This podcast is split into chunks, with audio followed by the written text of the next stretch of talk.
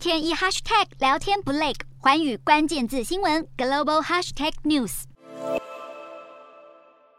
台湾一样，将在二零二四举行总统大选。而现在，国防部长普拉博沃也率先的表态，如果获得党员的提名，将会再次的参选总统选举。